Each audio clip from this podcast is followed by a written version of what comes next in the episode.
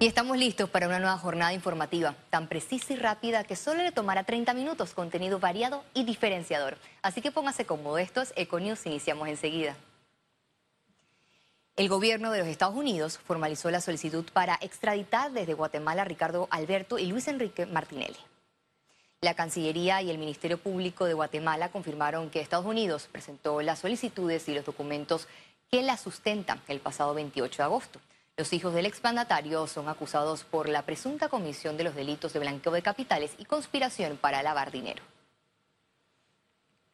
Cambiamos de tema.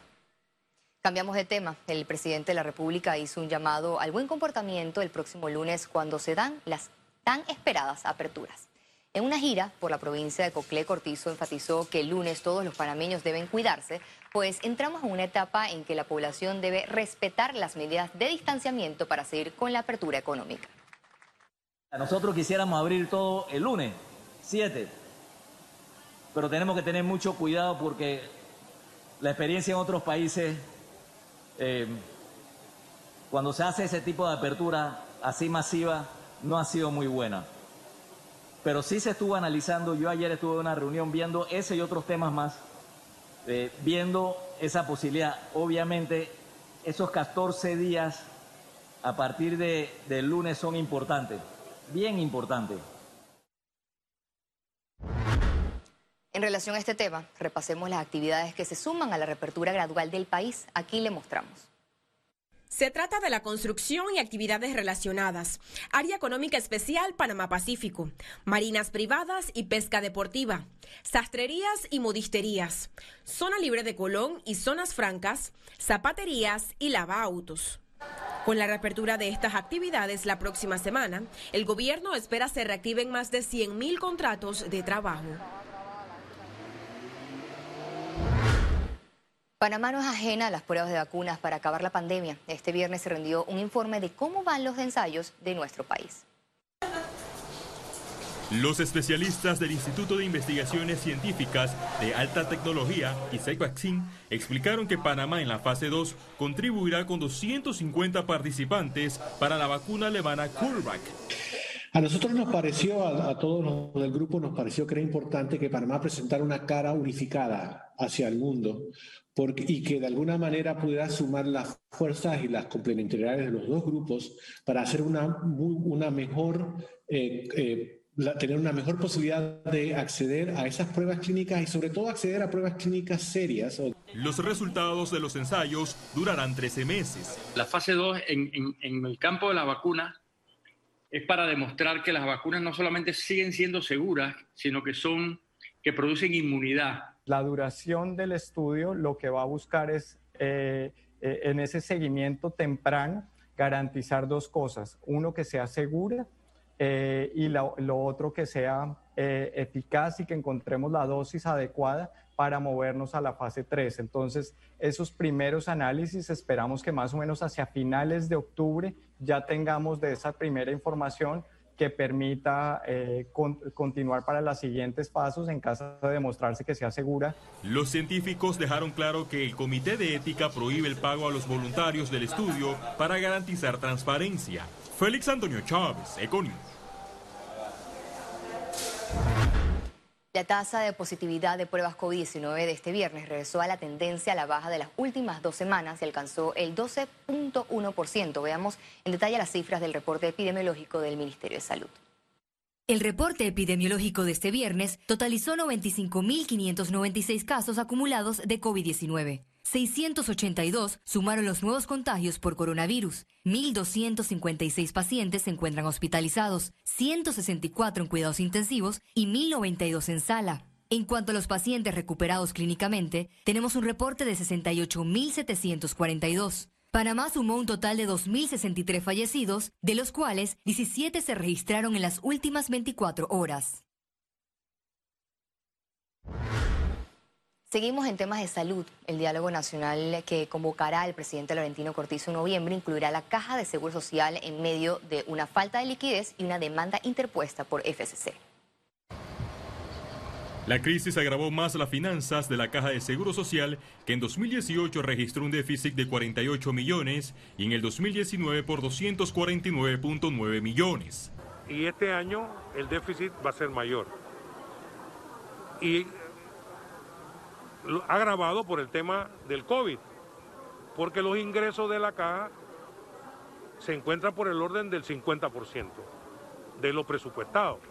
Justo el panorama se complica con la demanda de FCC por la ciudad hospitalaria, adjudicada por 554.3 millones y que ahora costará 800 millones de dólares. FCC tiene que cumplir con lo pactado y si no puede cumplir, entonces el Estado panameño debe proceder legalmente contra FCC. Lo que ha presentado hasta el momento ha sido eh, una acción legal para evitar que se haga efectiva la fianza de cumplimiento del contrato. La institución acordó, a través de adenda, adecuar la ciudad hospitalaria para pacientes COVID-19. Sin embargo, la empresa española no firmó y hasta el momento no da respuesta. Para lograr tener una instalación de 48 camas para una unidad de cuidados intensivos, 84 camas para una, una, una instalación de cuidados respiratorios especiales y 154 camas adicionales para hospitalización. FCC reclama 65 millones por permanencia extendida en la ciudad hospitalaria y solicita dejar sin efecto el contrato en medio de una fianza de cumplimiento por 55 millones de dólares. Félix Antonio Chávez, Econius. Luego que este viernes la Contraloría General de la República refrendó el contrato del hospital modular, sectores de la sociedad civil reaccionaron en contra. Eh, sentimos que ninguna de las dudas que teníamos todo, eh, toda la ciudadanía han sido eh, absueltas. Entonces, y ese es uno de los, de los casos más simbólicos en todo este tema de la pandemia, pero así hay a diario un montón de compras y de contrataciones directas que no salen a relucir El movimiento Conciencia Ciudadana denunció este viernes ante la Corte Suprema al diputado del PRD, Alejandro Castillero, por posible comisión del delito contra la administración por tráfico de influencias. A partir de que circuló un video a través de medios de comunicación locales y redes sociales en el que aparece el diputado grabándose a sí mismo, dirigiéndose presuntamente al presidente de la República, en el que solicitan nombramientos en el gobierno a personas que él supuestamente estaría recomendando. Menciona en el video que en el año 2019 se le aprobaron nombramientos, que un alto porcentaje de ellos a la fecha aún no habían entrado en el gobierno. Habla de que hay personas que caminaron en, campaña, eh, activistas que no habían sido nombrados. Habla de que incluso tiene personas protegidas. Eh, habla de 10 personas protegidas que fueron despedidas. Imagen del día. Tras seis meses de cierre, una esperanza flota literalmente dentro de un emblemático molde de Panamá, por ende nuestra imagen del día. Un festín de colores aguarda en el epicentro del mall Alta Plaza. Son los icónicos globos del deseo que simbolizan la añoranza por un reencuentro necesario, precisamente para recibir a sus visitantes a partir del 28 de septiembre. Economía. Y a propósito de los centros comerciales, estos piden adelantar su fecha de reapertura. Aquí le contamos cómo se prepara. La apertura de centros comerciales será el 28 de septiembre, según anunció el gobierno. Sin embargo, representantes del sector piden que sea dos semanas antes. Desesperado decir, oye, queremos abrir el 14 en vez del 28, pero es que realmente esa diferencia de tiempo nos ayudaría muchísimo, muchísimo. Se ha vuelto insostenible el gasto el gasto que generan las empresas estando cerradas. Todo lo que han sido ventas electrónicas no superan el 10% de las ventas que habitualmente tenía el comercio. Entre 10 y 15% de comercios cerraron definitivamente, lo que se traduce en menos empleos. Creemos que ese número va a llegar hasta un 30% desde antes de que finalice el 2020. Entonces la afectación es muy fuerte para los, para los comerciantes. En el caso de los comercios, cada local recibirá clientes solo hasta 25% de su capacidad. Además, colocaron anuncios que recuerdan las medidas sanitarias y marcas en el piso para mantener el distanciamiento en cajas y elevadores. Hay distintas áreas donde regularmente el cliente podía aproximarse, podía sentarse. Se han señalizado también de forma tal de que las personas, digamos, no se sienten juntas una al lado de la otra los probadores también se han clausurado áreas específicas para evitar el aglomeramiento. Hemos implementado diferentes actividades eh, como la estación de retiro que tenemos activa para eh, las ventas que se dan de manera online y los clientes que no quieran entrar eh, a recoger esa mercancía puedan retirarla desde un punto céntrico desde su carro. Este segmento genera 125 mil empleos. El 85% está en contrato suspendido. Ciara Morris, Econews. El Ministerio de Trabajo verificó este viernes los campamentos y zonas de operaciones del proyecto Cobre Panamá. El viceministro de la entidad recorrió con inspectores de la institución los distintos puntos del proyecto minero para verificar la aplicación de las normas sanitarias. La gira incluyó reuniones con representantes de la empresa y los colaboradores.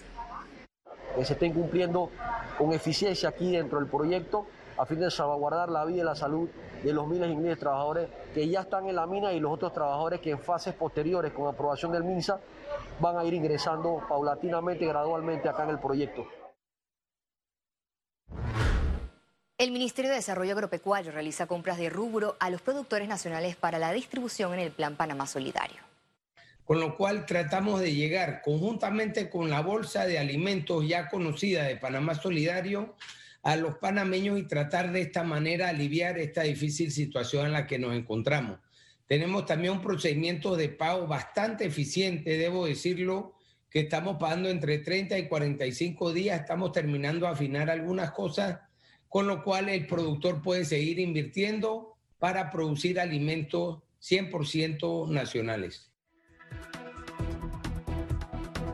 Al regreso internacionales y recuerde si no tiene la oportunidad de vernos en pantalla, puede hacerlo en vivo desde su celular a través de una aplicación destinada a su comodidad. Es Cable Onda Go, solo descárguela y listo, ya venimos. Quédese con nosotros.